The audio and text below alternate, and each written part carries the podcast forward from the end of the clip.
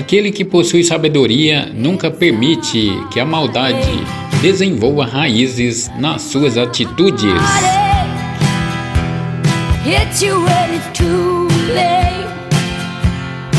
Quem não pode resolver o meu problema não precisa saber dele.